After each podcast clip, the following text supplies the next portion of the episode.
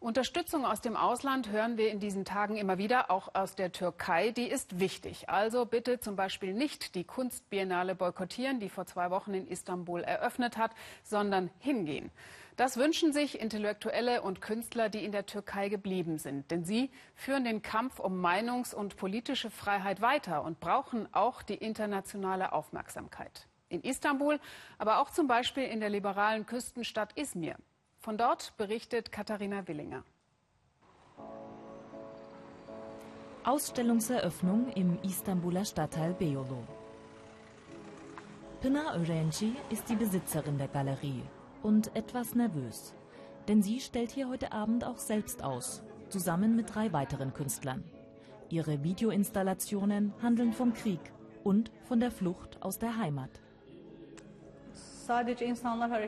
Nicht nur Menschen bewegen sich und migrieren.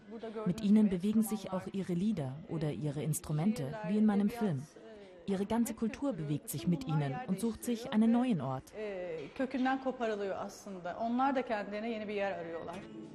Pınar stammt aus dem osttürkischen Van, nahe der iranischen Grenze. Die studierte Architektin lebt seit 25 Jahren in Istanbul. Lange war ihre Kunst geprägt von urbanen Motiven wie der Stadtentwicklung.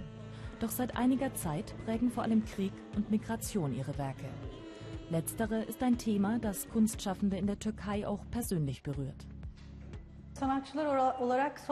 Der gesellschaftliche Druck und die Gewalt in den letzten Jahren haben uns Künstler natürlich beeinflusst.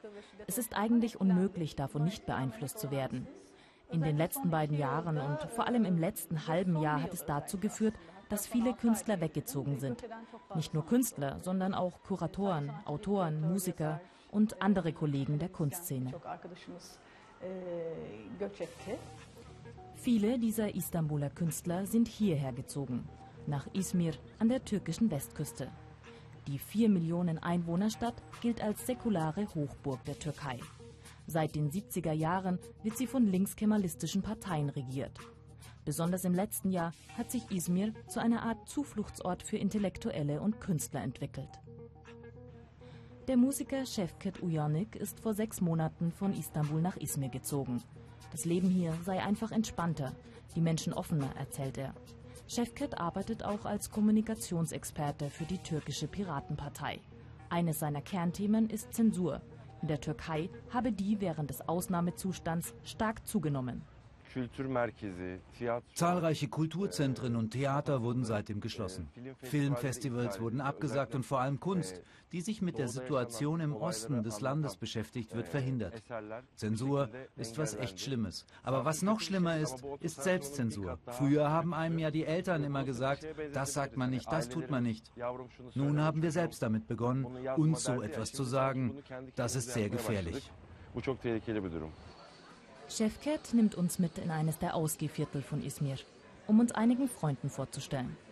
Unter ihnen sind auch Kasim, Dokumentarfilmer, und Mehmet, Theaterschauspieler. Beide mussten in letzter Zeit Erfahrungen mit Zensur machen. Bei Mehmet war es die Schließung seines Theaters per Dekret, das heißt ohne Gerichtsprozess. Zunächst hieß es, die Schließung sei nur vorübergehend für 20 Tage. Später wurde das Theater aber nicht mehr geöffnet. Es blieb bei der Schließung. Und wir haben bis heute keine Antworten auf unsere Fragen nach dem Warum bekommen. Solche Schikanen passieren leider momentan. Als Künstler fragt man sich dann, was habe ich denn getan? Ich habe doch nichts falsch gemacht. Es ist einfach ungerecht. Kasim wurde im April sogar festgenommen, während er Proteste gegen das umstrittene Referendum filmte. Nach seiner Festnahme kam er in Untersuchungshaft. Plötzlich warf man ihm Präsidentenbeleidigung vor. Nach drei Monaten kam er wieder frei. Doch bald beginnt ein Prozess gegen ihn. In einem gewöhnlichen Rechtsstaat würde mich natürlich ein Freispruch erwarten. Aber wir leben momentan in einer Zeit, in der wir nichts vorhersehen können.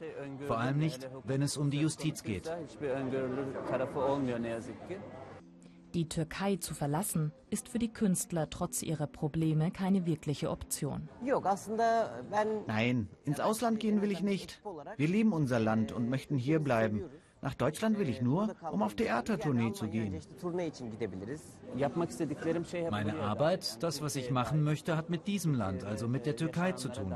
Wenn die Bedingungen aber noch schwieriger werden sollten, dann werde ich vielleicht darüber nachdenken zu gehen. Zurück in Istanbul begleiten wir Pinar auf die Biennale. Alle zwei Jahre ist die Kunstausstellung in der Stadt zu Gast. Zwei Monate lang präsentieren dann über 50 nationale und internationale Künstler hier ihre Werke. Die diesjährige Istanbul Biennale stand international in der Kritik. Das Motto İyi bir komşu, ein guter Nachbar, käme in der Umsetzung zu weichgespült, zu unpolitisch daher. Pınar sieht das anders. Sie ist froh, dass die Biennale überhaupt stattfindet. Eines der größten Probleme in letzter Zeit ist es, dass Ausländer nicht mehr nach Istanbul kommen wollen. Auch Leute aus der Kunstszene, mit denen wir früher intensiv zusammengearbeitet haben. Ihr Rückzug hat in Istanbul zu einer Lehre geführt. Dass wir nun durch die Biennale unsere Freunde aus dem Ausland sehen können, freut uns alle sehr.